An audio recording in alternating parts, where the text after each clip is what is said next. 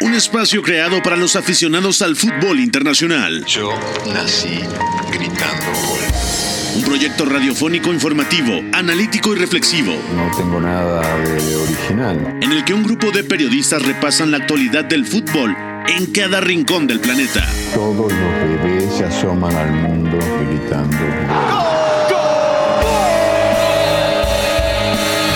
Y como todos, quise ser jugador de fútbol. He sido el peor pata de palo que se ha visto en los campitos de mi país. Arranca Catenacho W, la casa del fútbol internacional.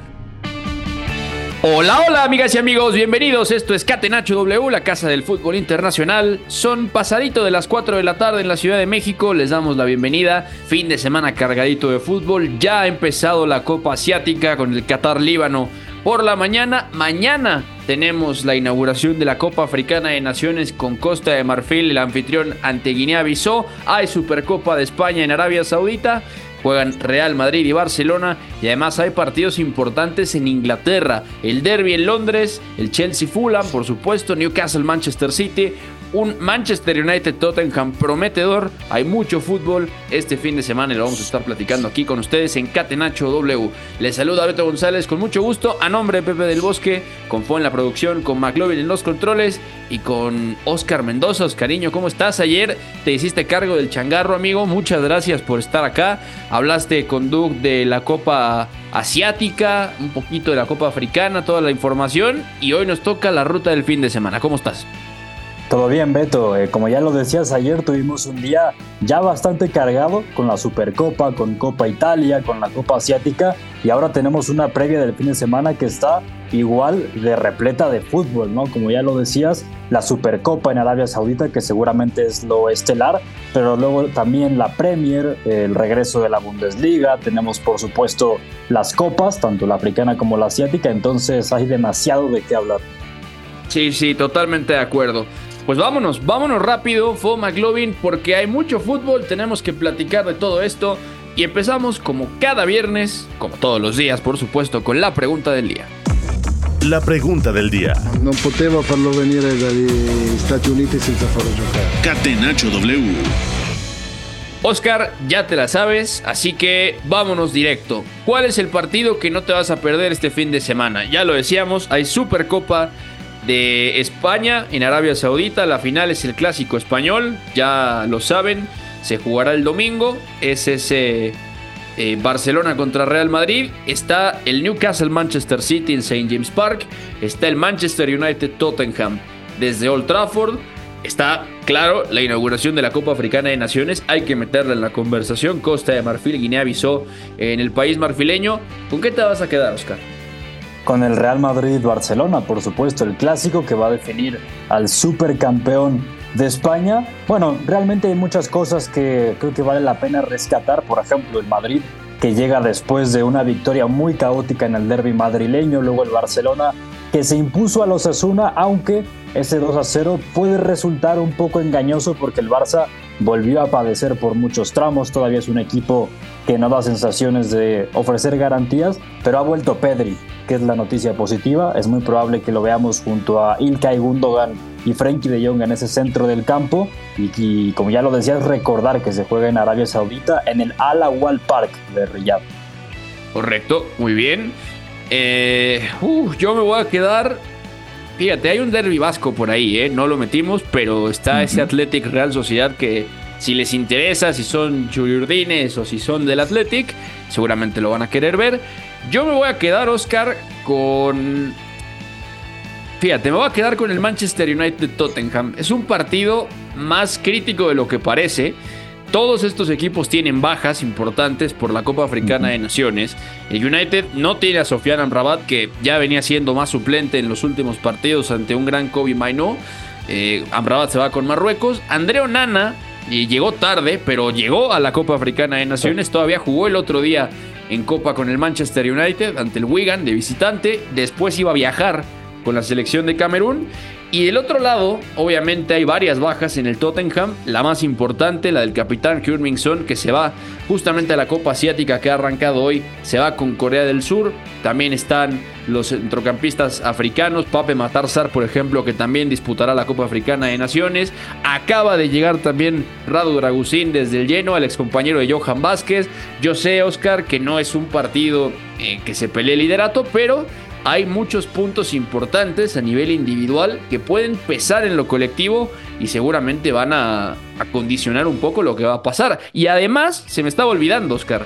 Debuta Timo Werner. O sea, todo, todo apunta a que Timo Werner va a debutar porque justamente no está Hyun Son. Entonces, yo pienso que hay varios foquitos ahí rojos para el partido que seguramente habrá que seguir. Sí, es, eh, ya lo decías, no se pelea el liderato, pero es el séptimo, que es el United, contra el, quinto, que es el Tottenham. Y los dos vienen de victorias en la FA Cup contra Wigan y contra Burnley, respectivamente. Y lo de Andrea Onana es todo un caso, ¿no? Que eh, en teoría tendría dos partidos, los Red Devils, y no jugar el primer partido de Camerún en la Copa Africana. Esa es una de las cosas a seguir. Y sobre todo ponerle la lupa a Alejandro Garnacho, ¿no? En ese nuevo rol por la derecha que le ha dado Eric Ten Hag, donde en mi opinión está funcionando muy bien. Sí, seguramente repite el argentino, así que habría que seguirlo de cerca, al igual que habrá que seguir de cerca en la Supercopa de España, obviamente el regreso de Pedri, lo decías, obviamente que Vinicius ha vuelto muy bien y está tomando un nivel importante, Fede Valverde, un Tony Cross que fue jerárquico absolutamente en la semifinal, puso orden al Real Madrid y terminó siendo clave para ganar ese partido caótico ante el Atlético. Así que hay mucho que, mucho que ver. Oscar se queda con la Supercopa de España, la final entre Real Madrid y Barcelona. Yo me quedo con Manchester United y Tottenham. Ustedes vayan contándonos, hashtag W con qué se van a quedar este fin de semana. Y justo vamos a empezar con la Supercopa de España, porque hay mucho que platicar respecto a otra edición del Clásico Español. La Liga. Con el balón en bandeja de plata. ¡Gol! Marca el Atlético de Madrid. Sociedad ilimitada. Catenacho W. Copa. Ya lo decías, Oscar, hay regresos. Eh, el Real Madrid sale muy reforzado de ese 5 a 3 ante el Atlético.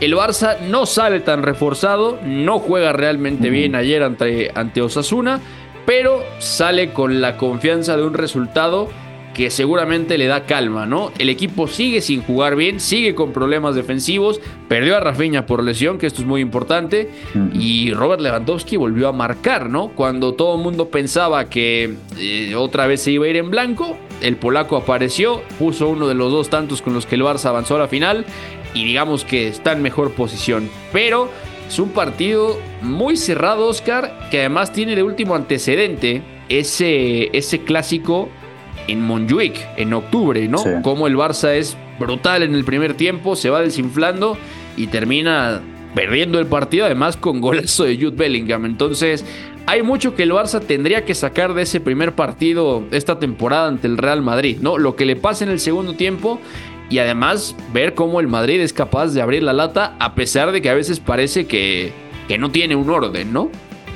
En aquel clásico el Barça fue claramente de más a menos y Jude Bellingham, cuando no, lo resolvió con un doblete. También está ese precedente del año pasado cuando se enfrentaron precisamente en la final de la Supercopa y fue aquella exhibición del Barça de los cuatro centrocampistas. Claro que entonces tenía Gaby, tenía Sergio Busquets, que ahora no los tiene. Es una gran diferencia, pero vale la pena detenernos en el medio campo del Barça porque eh, regresó Pedri y Xavi declaró en conferencia de prensa que ya está listo el Canario para iniciar el clásico el domingo. Entonces parece que va a ser titular y lo más probable es que sea con Frankie de Jong e Ilkay Gundogan. Y si es así, eh, no me extrañaría que sigamos viendo ese rol de Ferran Torres como el cuarto centrocampista que lo ha hecho ya en varias ocasiones, aunque también Joao Félix puede cumplir con esa función.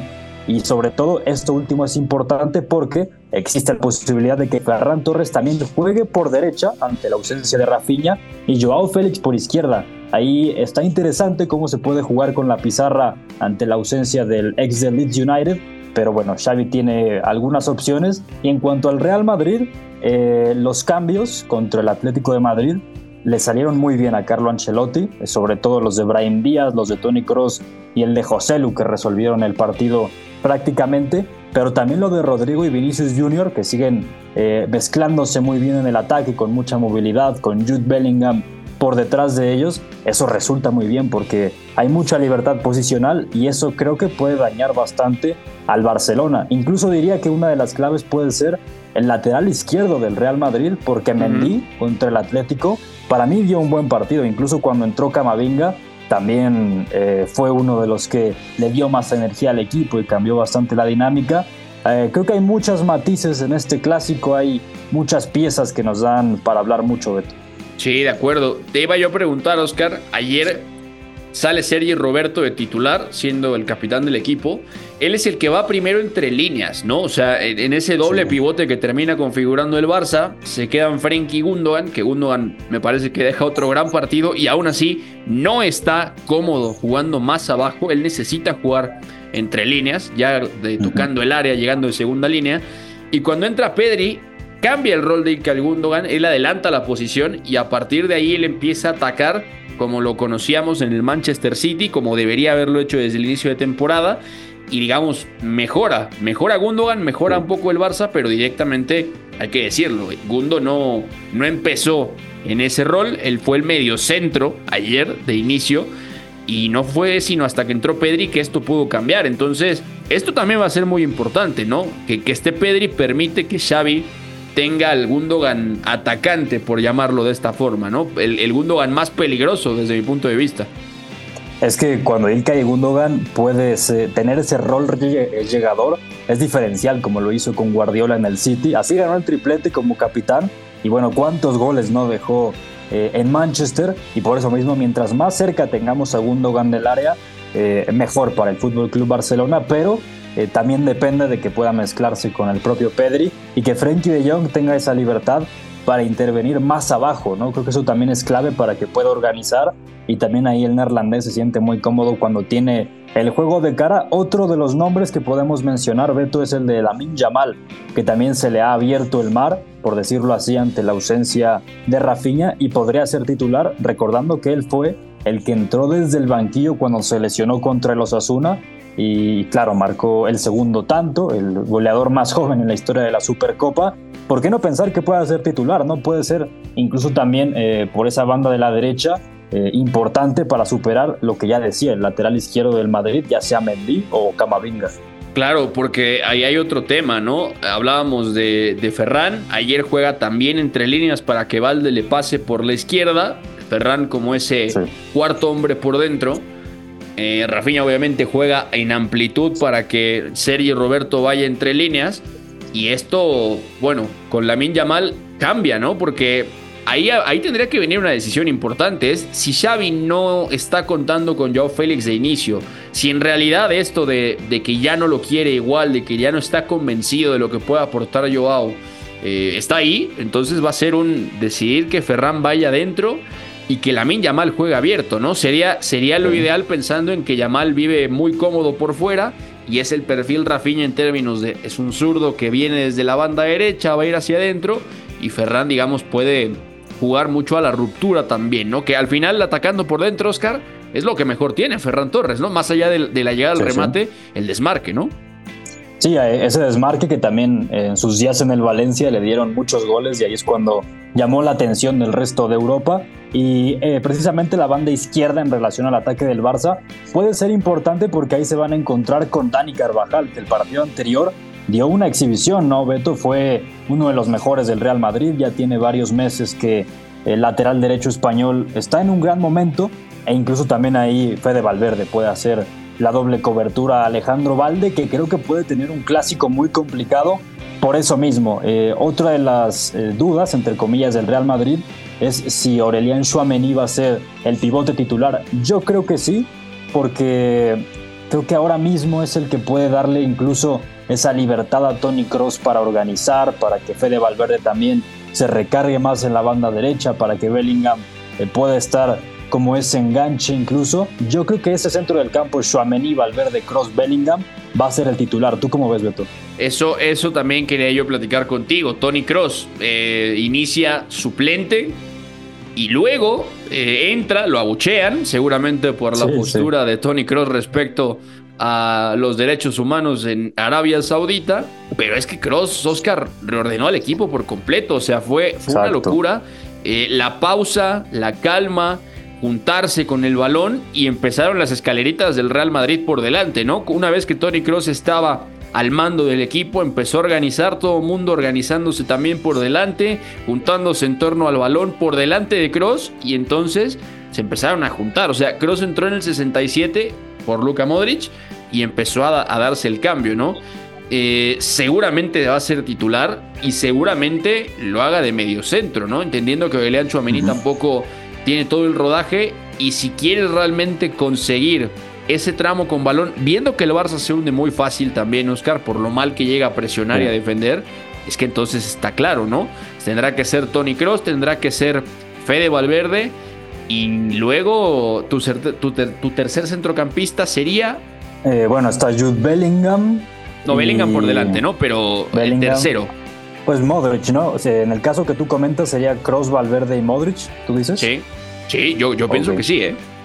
Ok, sí, yo creo que puede ser. Fíjate, yo apostaría más porque va a ser ese Shuamení Cross, Valverde derecha y Bellingham partiendo desde izquierda. Creo que puede ser ese, sobre todo porque se notó una diferencia, ¿no? Cuando estaba Luka Modric, que no hizo mal partido, pero creo que Tony Cross entró, como ya decías, para revolucionar al Madrid. Sí, completamente de acuerdo. Los arqueros, ¿eh? Ojo, Kepa viene de tener un partido bastante malo. Eh, ya Kepa también viene cometiendo algunos errores por ahí, Oscar. Y del otro lado, Iñaki Peña está muy bien, ¿eh? O sea, si el Barça quiere jugar pase atrás, sabe que tiene un arquero que juega muy bien con los pies y que luego también tiene una, una gran capacidad atajadora. Entonces, habrá que ver eso porque también lo podría condicionar. Así que, Oscar, antes de irnos a la Liga Española rápidamente, tienes que decirme quién crees que gane la Supercopa. No nos metamos en el pronóstico con marcador ni nada, eh, pero sabemos que a la gente que nos escucha le gusta eh, el riesgo. Entonces, para ti, ¿quién va a ser el supercampeón de España? El Real Madrid. Eh, creo que llega en el mejor momento. Me da muchas más certezas que el Barcelona, Beto. Te lo voy a comprar y seguramente Oscar, por lo que vimos la temporada pasada en la Supercopa, ahora cambie la dinámica. Así como esa Supercopa que gana el Barça con una muy buena final es el clutch de la temporada para bien, quizá sea el clutch de la temporada para mal. El equipo ha evolucionado con mejores nombres incluso y el Real Madrid, con todo y las bajas que tuvo, está aquí. Están de regreso muchos de esos futbolistas que estuvieron fuera y seguramente empieza a jugar mejor. Competir mejor, bueno, casi es imposible porque ya lo hizo en los últimos meses. Así que yo estoy de acuerdo. Yo también veo al Real Madrid ganando la Supercopa de España. Y nos quedamos justamente, Oscar, en España porque eh, hay Liga Española, claramente. Y el partido más interesante, no sé cómo lo veas tú, es ese derbi vasco, ¿no? Evidentemente, la atención está en Arabia Saudita con la Supercopa. Pero digo, ya, ya arrancó la jornada hoy con el Sevilla a la vez. Mañana 7 de la mañana Las Palmas Villarreal. Ojo a Marcelino que tiene una situación bastante tensa y visita uno de los mejores equipos de la Liga Española. Julián Araujo, Oscar, suspendió cuatro partidos, ¿eh? Ojo a eso. Sí, sí, sí. Sí, cuatro partidos. Ya Las Palmas apeló esa decisión. A mí me parece que es excesivo el castigo, cuatro partidos. Pero bueno, en cualquier caso, metiéndonos en el derby vasco, que ya lo decías, un derby muy lindo desde mi punto de vista porque es el cuarto lugar, el Athletic, contra el sexto, que es la Real Sociedad, e incluso ese duelo en los banquillos, el Valverde contra Imanol, precioso, ¿no? Que son dos de los mejores técnicos españoles, no solo de la liga, sino en general, me atrevería a decir, que tenemos ahora mismo, ya incluso el otro día teníamos un pequeño debate al respecto, aunque eso sí un detalle importante es que no va a poder jugar Alex Remiro, el arquero de la Real Sociedad, porque se hizo expulsar en el partido anterior con aquel error que se hizo muy viral. No va a poder jugar él, pero bueno, creo que va a ser un derby muy lindo. Yo como favorito podría animarme a poner al Athletic incluso por el hecho de que se juega en San Mamés, es eh, cuarto lugar, está en ese pulso por quedarse en puestos de Champions League y el Athletic también es un equipo muy lindo de ver con Oyan Sanset, eh, con el propio Guruzeta que está jugando muy bien en punta, con los Williams, incluso Creo que va a ser un muy lindo partido, pero el Athletic para mí ligero favorito. Sí, yo, yo estoy de acuerdo. Ahora mismo el Athletic es, es cuarto, 38 puntos. La Real Sociedad está a 6 en puesto de, de playoff, de conference, con 32. O sea, 6 puntitos de diferencia. Ahí en medio está el Atlético de Madrid empatado en puntos con el Athletic. Yo estoy de acuerdo contigo porque el partido sí es en San Mamés, claro, pero además la dinámica del, del Athletic es muy positiva y sobre todo las sensaciones es que es un equipo que tiene todavía mucho techo, ¿no? Que en ese centro del campo con Íñigo Ruiz, por ejemplo, con Vesga en el doble pivote, Sanset que toma esa tercera altura, va como media punta, las bandas también con Nico Williams, por ejemplo, eh, con Yuri Berchiche en la lateral izquierda. O sea, es un equipo muy balanceado, muy pero muy bien trabajado. Ernesto Iñaki Williams en la Copa Africana, eso sí. Eso sí, de acuerdo. Iñaki Williams se fue con gana, entonces no va a jugar eh, en este partido. Se está dando a Gorka Guruceta como titular, es lo lógico, el número 12 que sea el relevo de Iñaki Williams.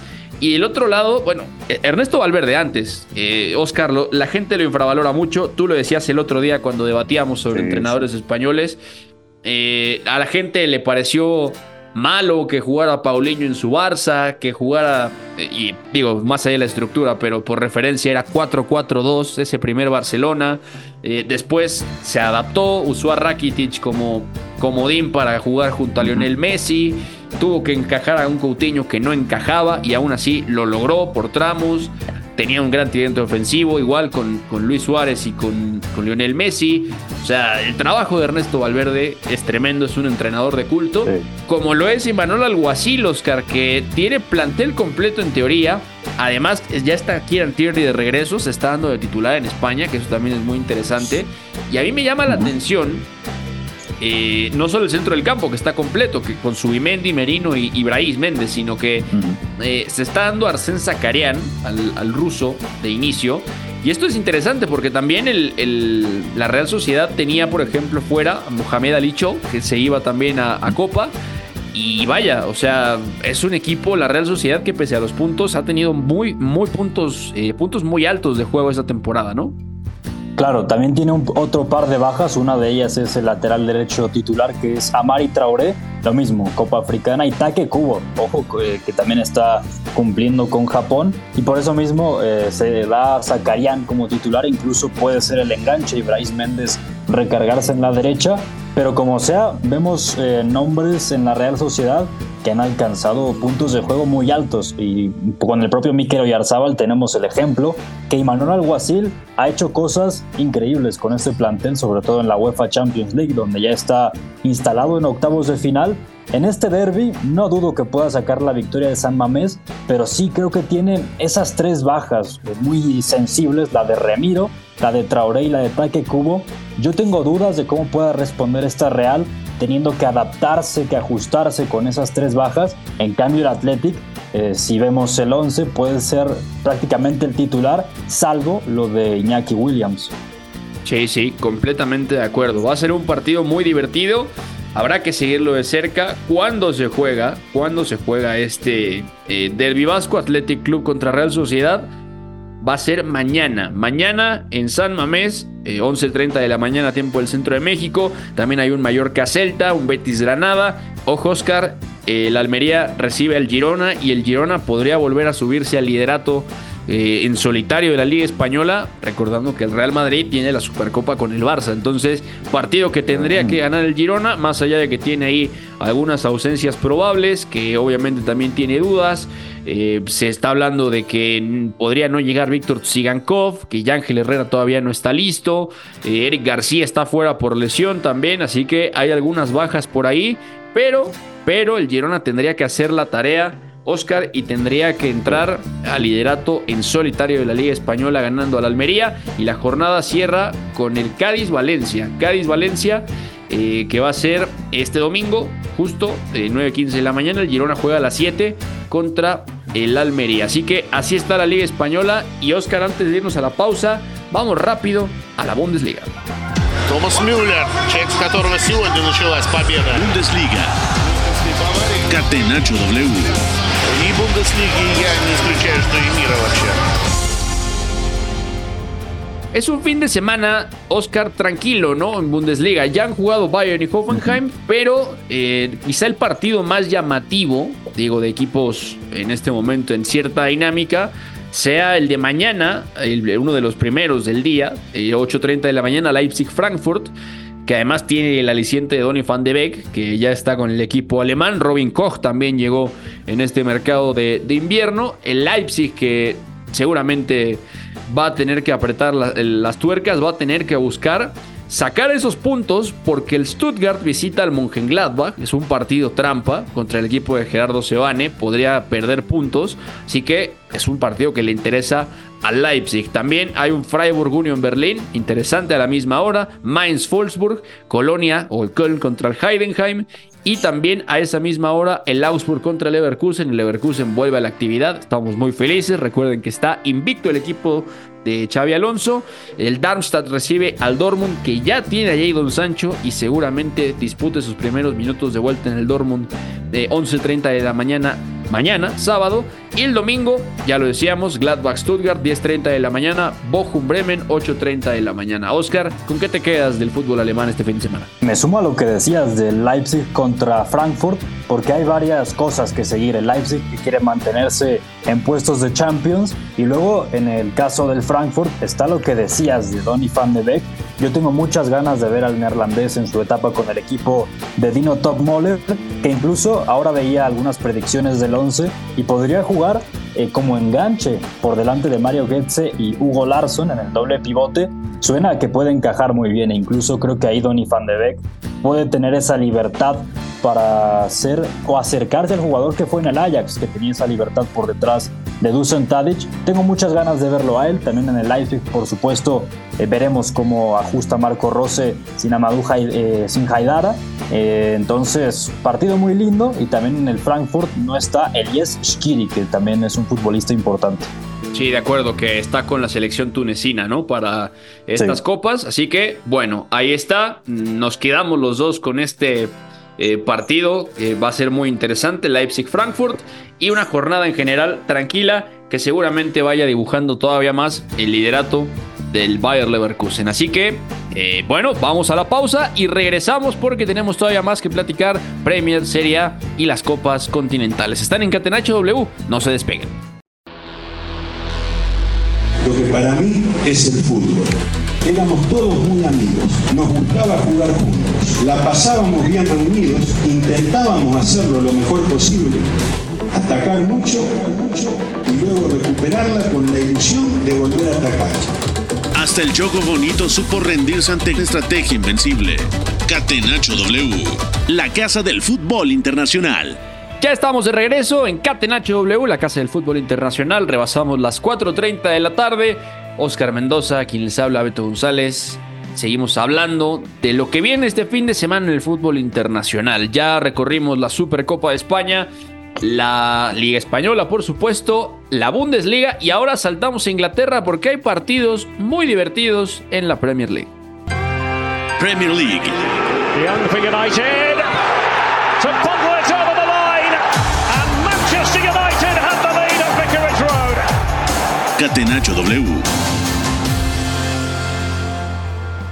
Oscar, ya también se inauguró la actividad de este fin de semana en Inglaterra con el Burnley Luton, pero esta jornada tiene partidos...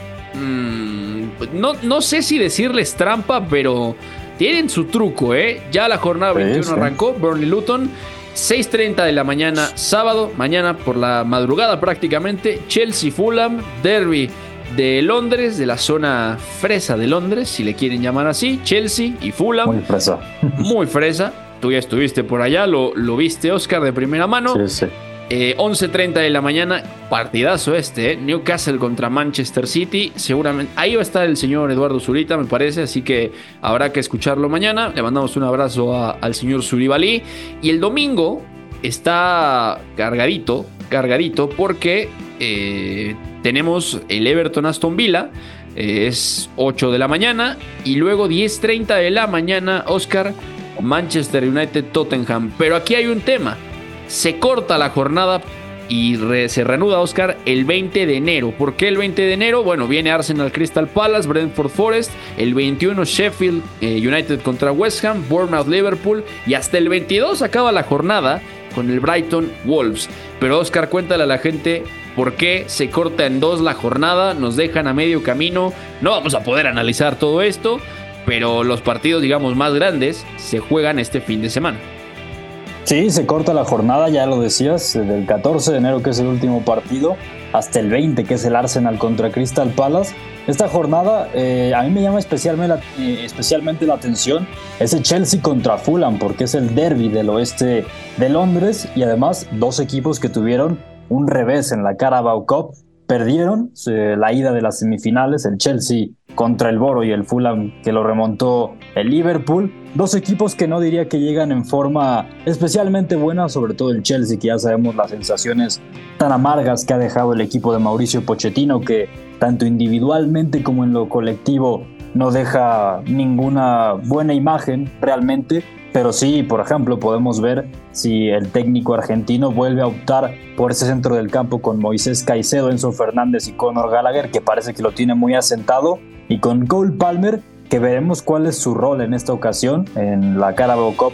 Partió en punta, veremos si ahora se recarga en la derecha, que creo que sería lo más natural, y eso, y en clave Fulham, por supuesto, a seguir a Raúl Jiménez, que está teniendo eh, un par de meses muy positivos. Ya le marcó al Arsenal, ¿por qué no pensar que lo puede hacer en Stamford Bridge? Entonces, eh, partido lindo que se va a jugar en Londres entre Chelsea y Fulham. Sí, totalmente de acuerdo. A ver, para confirmarlo, ¿por qué la jornada 21 de la Premier se corta en dos? Porque hay FA Cup entre semana. Ni más ni menos, eh, la Copa se mete ahí en el calendario, Oscar eh, la jornada, digamos, eh, se juega hasta el 14. El 15 no hay partidos de, de, FA Cup, pero el 16, martes 16, el próximo martes, empiezan otra vez los partidos de FA Cup. Wolves Brentford, Birmingham Hall, Bolton Luton, Bristol City West Ham y el Easley contra el Newport. Hasta ahí el martes. El miércoles hay un Blackpool Nottingham Forest, hay un Bristol Rovers Norwich y hay un Everton Crystal Palace. O sea, ahí ya van varios equipos que jugaban este mismo fin de semana y el calendario lo movieron para no, digamos, sobrecargarlos. Eso es lo que hay entre semana. El jueves no hay, el viernes no hay y el sábado es cuando vuelve la actividad de la jornada 21 con el Arsenal Crystal Palace. El Arsenal ya está fuera, recordando que lo eliminó el Liverpool en los primeros días del mes. Y el Crystal Palace, que jugó entre semana, o habría jugado ya entre semana la próxima semana, se mide al Arsenal el sábado. Entonces, la Premier y la FA hicieron un malabar total, Oscar, y han decidido partir la jornada. Tiene mucho sentido. Debe haber habido quejas por parte de los clubes. Así que de ahí se entiende que esto esté partido en dos, ¿no? Sí, tiene sentido, sobre todo a nivel de calendarios, como ha habido tantas quejas, supongo que bueno, para no cargar tanto el calendario. Y lo importante es eso, que hay varios equipos de primera división involucrados todavía en FA Cup. Sí, sí, totalmente de acuerdo. Eh, después de esta mm, eh, precisión sobre la jornada, ya lo decías, ese Chelsea, ese Chelsea Fulham es muy divertido. Habrá que ver, ya lo decías, también el rol de Cole Palmer. Y Oscar, yo necesito que ahora mismo des una valoración de Mauricio Pochettino porque lo platicamos el otro día mm. cuando pierde contra el Boro la semifinal de, de ida de la Copa de la Liga y decíamos, es que este equipo cada vez tiene menos sentido tácticamente, ¿no? Levi Colwill anclado de lateral puro en la izquierda y es posiblemente el central con mejor pie del equipo al margen de un Thiago Silva que a los 39 años sigue siendo espectacular. Después Conor Gallagher juega mucho y no sé qué tanto esté sumando realmente al equipo. Y después, mm, las decisiones con los atacantes no siempre son las mejores. Y por si fuera poco, nada más y nada menos para este partido mañana. Hay cinco bajas totales confirmadas. Eh, Robert Sánchez sigue lesionado, Rhys James sigue lesionado, Nico Jackson va a estar fuera, recordando que también se va a la Copa Africana, Wesley Fofana sigue lesionado, Marco Curella sigue lesionado y de ahí en más, bueno, o sea, hay, hay suficiente plantilla para que el Chelsea juegue mejor. El problema, me parece, está en el banquillo, ¿no?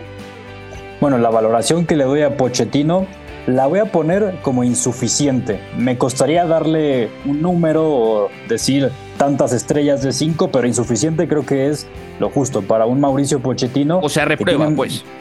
Reprueba, sí, para mí sí, porque tiene un plantel que estoy seguro que algún otro técnico podría hacer más con este plantel del Chelsea y sobre todo por la elección de perfiles y eh, designar ciertos roles, ¿no? Como el caso de Conor Gallagher, que es el ejemplo más claro, como muchas veces se ve involucrado en la creación cuando no es un futbolista para organizar, ni mucho menos. Desde mi punto de vista, el mejor Conor Gallagher lo vemos cuando puede incluso cargar el área sin tener tanta responsabilidad creativa, ¿no? Como sí debería tenerla Enzo Fernández, pero el problema es que el argentino pocas veces lo vemos tan anclado en la base como sería lo mejor para este Chelsea desde mi punto de vista. Y fuera de eso, también en la línea defensiva muchas veces hay equivocaciones, pero eso ya es un tema individual. El tema es que son muy repetitivas, lo hemos visto por ejemplo eh, con Benoit Badiachil cuando ha tenido algunos minutos, por eso mismo ya no es titular y está Axel dice así, Thiago Silva. Y lo de y Colwill por izquierda, que sabemos que es más un defensa central reconvertido a lateral, pero también ya lo decías que tiene buen pie, tiene buena salida.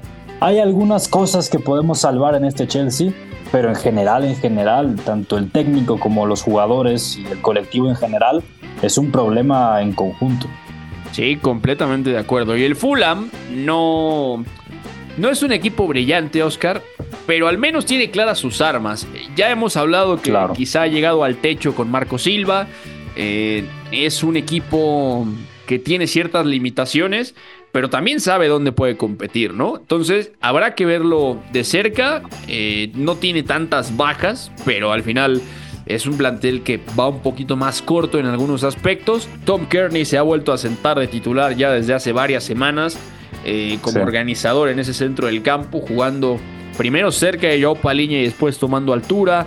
Eh, Timothy Castaña está despuntando otra vez en la banda de la derecha. El frente de ataque lo sabemos de memoria con William, Bobby de Córdoba Reid y Raúl Jiménez. Vaya, o sea, del Fulham sabemos exactamente qué esperar, así que yo te preguntaría, ¿podríamos ver a Raúl marcando? ¿El Fulham puede sacar el resultado en, en Stamford Bridge? ¿O sería demasiado descabellado? Porque el Chelsea tiene calidad suficiente para sacar este partido. A mí no me parecería nada descabellado que el Fulham sacara el resultado porque también el Fulham, eh, como ya lo apuntabas, es un equipo que sabe maximizar las armas que tiene. Pueden parecer pocas, pero el Fulham de Marco Silva creo que es un equipo muy práctico, que tiene muy claro cómo atacar con ese Bobby Reed, William y Raúl Jiménez que ya citabas, más Andreas Pereira jugando como enganche. Y lo de Tom Kearney también a mí me ha parecido una de las claves de esta temporada en ese doble pivote junto a Paliña porque son perfiles complementarios, ¿no? Incluso creo que Anthony Robinson ha tenido un crecimiento importante con respecto a la temporada anterior, que se equivocaba mucho, y la dupla de centrales con Isa Diop y Tosin Adarabioyo también transmite confianza, sinceramente, aunque eh, estos Cottagers tienen tres bajas, tres jugadores que están en la Copa Africana, que son Iwobi, que ha sido importante, también Balo Touré está fuera, y Calvin Basie, que está con la selección de Nigeria. Correcto, de acuerdo. Tres convocados. Eh, obviamente Basie con Nigeria y Wobby también con la selección nigeriana. Eh, dos nigerianos. Esto va a ser interesante. Ah, jugadores importantes. Basie muy titular con Marco Silva en la central zurda. Así que, bueno, ahí está. Eh, no sería raro que el Fulham saque el resultado en Stamford Bridge.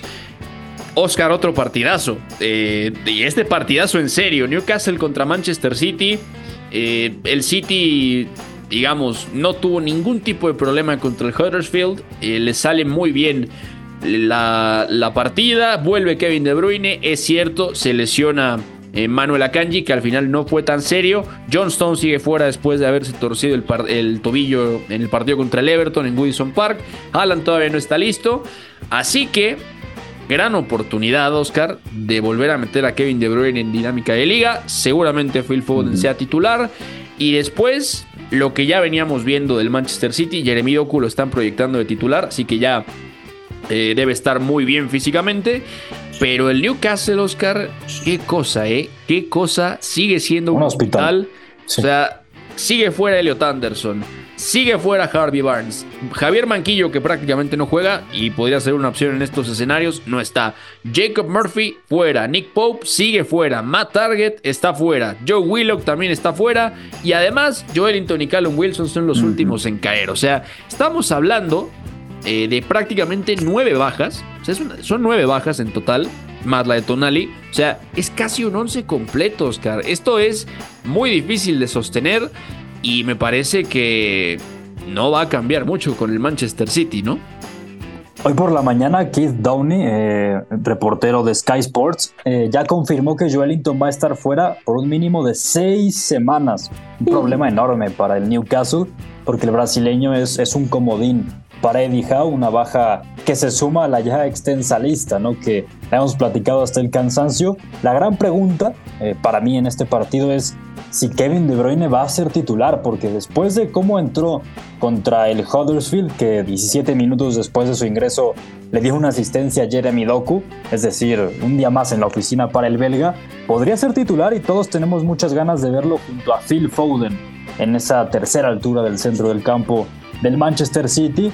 Y bueno, en las otras líneas del equipo de Pep Guardiola, mencionar que Erling Haaland sigue fuera, por lo tanto, lo más seguro es que Julián Álvarez se mantenga como titular. En la derecha creo que volveremos a ver a Bernardo Silva, por izquierda está esa posibilidad de ver a Jeremy Doku como titular. Y en la línea defensiva, eh, seguramente los que veremos sean Kyle Walker, Rubén Díaz, Nathan Ake y Josco Bardiol, ¿no? Creo que sería lo más lógico por parte de Pep. El City, para mí muy favorito para ganar en St. James's Park. Por lo mismo, es un equipo que pese a las bajas de John Stones y Erling Haaland, que me parecen futbolistas capitales en estos Citizens, tienen un plantel mucho más vasto y tú lo has dicho ya en repetidas ocasiones, están entrando en ese eh, ritmo de crucero, ¿no?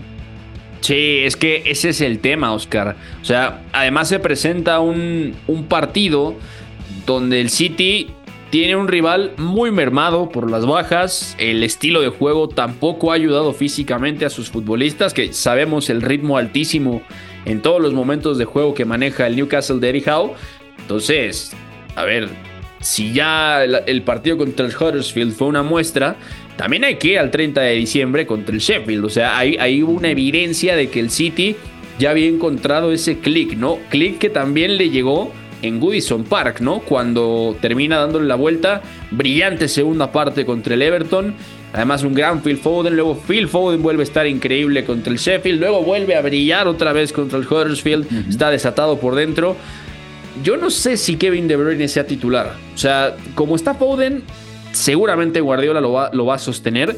Pero después, Oscar, se va a tener que inventar algo Guardiola porque Kevin De Bruyne estando sano, va a ir empezando a comer minutos, va a ir reclamando ese tiempo de juego y también hay que decirlo, o sea, los otros centrocampistas no han terminado por encajar mejor, más allá de que Kovacic se ve más adaptado, les ha costado. Mateus Núñez también estuvo fuera por lesión, igual que el croata, o sea, en algún momento Guardiola va a tener que mover algo para que coexistan Phil Foden y Kevin De Bruyne, ¿no? Mañana a mí me parece, es pronto para verlo de titular, pero ¿qué te gusta que le dé 30, 35 minutos? Y además como está el Newcastle, Oscar, es muy complicado que lo puedan detener. Y ya lo decías, entró muy bien, muy activo, eh, muy eh, concentrado y además con, con, un ritmo que, bueno, estuvo, francamente bien Kevin De Bruyne. Seguramente lo va a ganar el City, ¿no? Yo sí estoy de acuerdo, el City ya lo decía, muy favorito. Y, lo de Kevin De Bruyne yo también creo que va a tener algunos minutos, lo más probable es que sea suplente.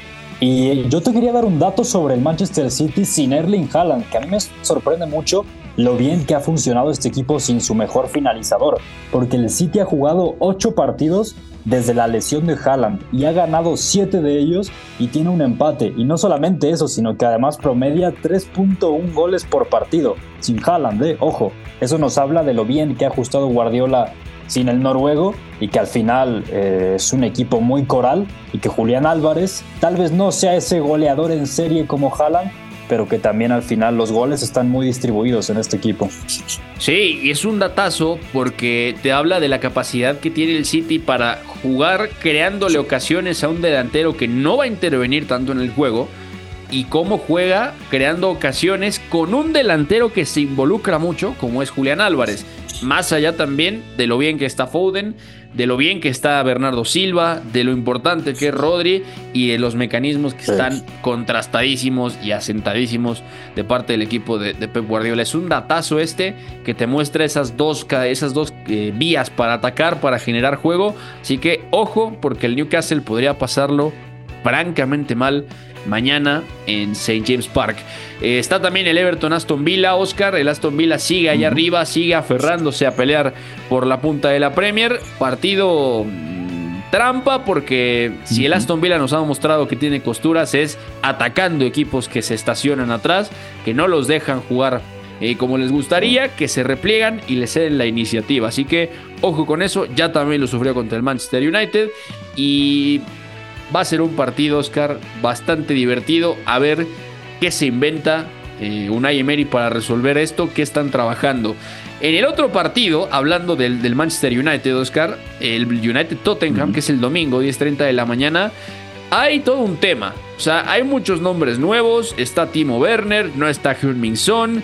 Eh, se está dando a Christian Eriksen de titular para el domingo, cosa que es una gran noticia, que repite Garnacho por la derecha, pero además, y, que esto es muy, muy importante, eh, estamos hablando, Oscar, de un, de un partido donde también hay muchas bajas. O sea, el Tottenham... Eh, más allá de las ausencias de Yves Sumay, de Pape Matarzar que se van a la Copa de África y la de Son, ya también lo, lo dijimos varias veces, a la Copa Asiática, Madison lesionado, Perisic lesionado. Solomon tenía una lesión larga. Alejo Vélez pues se ha lesionado la rodilla desafortunadamente después de marcar su primer gol en Premier League y está fuera. Ben Davis está fuera y Giovanni Lochelso está fuera.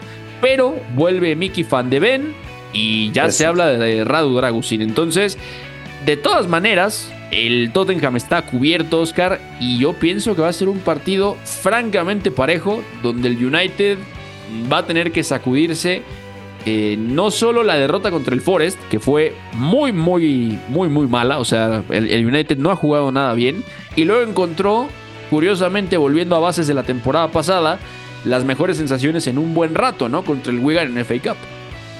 A mí no me extrañaría que Radu Dragusin fuera titular en este partido junto con Mickey Van de Ven, porque Dragusin está en ritmo competitivo, lo ha jugado prácticamente todo con el Genoa y por qué no pensar que para un partido de este calibre puedas utilizar a un central que fue de las revelaciones de la temporada en la Serie A y que ante la ausencia de centrales eh, en el Tottenham, con la baja de Ben Davis que decías, con el Cuti Romero que aún no está al 100%, yo no lo descartaría por completo. Y en clave Manchester United, me llamó la atención lo que decías de Christian Eriksen. Yo creo que si inicia el danés, a ver tú qué opinas, sería probablemente junto a Kobe Mainu, puede ser, en el doble pivote con Bruno Fernández por delante de ellos, Garnacho por la derecha y veremos si Marcus Rashford repite por la izquierda, ¿no? De acuerdo, de hecho es, es la solución más coherente para que Bruno Fernández no baje a organizar. Christian Eriksen que necesita ese rodaje también, necesita volver a, ser más importante. Y Kobe Mainu que está sentadísimo, que ha mostrado una enorme personalidad para asumir esa responsabilidad de organizar al equipo, de ser el ancla. Es el mediocentro titular hoy por hoy del Manchester United con un Amrabat que ya era más suplente y con un Casemiro que todavía no vuelve. Está cerca, pero todavía no vuelve. Sigue faltando Alessandro Martínez. Eh, de hecho, en Inglaterra se proyecta que Diogo Dalot sea el lateral zurdo otra vez. Así que sí, totalmente de acuerdo, Oscar. O sea, seguramente Eric Ten Hag vaya a insistir con esta fórmula que estaba funcionando, ¿no? Así que aquí dejamos el tema de la, de la Premier League y vamos rápidamente a la Serie Serie A. Milinkovic dentro a cercare Immobile. Gol destro, battuto Bizzarri, la ribalta la Lazio. Catenaccio W. In vantaggio. Oscar, también es un fin de semana relativamente tranquilo en Italia, pero el partido que acapara reflectores es el Milan-Roma. Milan-Roma que se va a jugar eh, este fin de semana, se va a jugar el domingo, eh, se va a jugar en San Siro. Eh, así que, no, no, no, no, estoy mintiendo, Oscar. Estoy yo en, otra jornada. No, oye, discúlpame, he tenido un lapsus brutus, pero sí, es Milan-Roma en San Siro, 1.45 de la tarde. Eh, la Roma que se fue eliminada de Copa con la Lazio, eh, un Milan que también quedó tocado por la derrota contra Atalanta. Eh, no está bien el, el, Milan, la Roma está mejor que el Milan y aún así hay algunos temillas por ahí. Sí que es el partido grande en Italia de esta jornada, ¿no? Al margen de que hay un Napoli Salernitana, ojo, que está en crisis el Napoli de Walter Mazzarri, el lleno a Torino, ya sin Radu Dragusin, Johan Vázquez tendría que ser titular también, atención, Verona Empoli, Monza Inter, Lazio Leche, Cagliari Bologna, atención al Bologna de Thiago Silva, de Thiago Silva, ¿eh? Oye, Oscar, estoy Estoy patinando sobre hielo. Un par de eh. confusiones, ¿no? De Thiago Sería interesante ver a Thiago Silva como técnico, ¿no?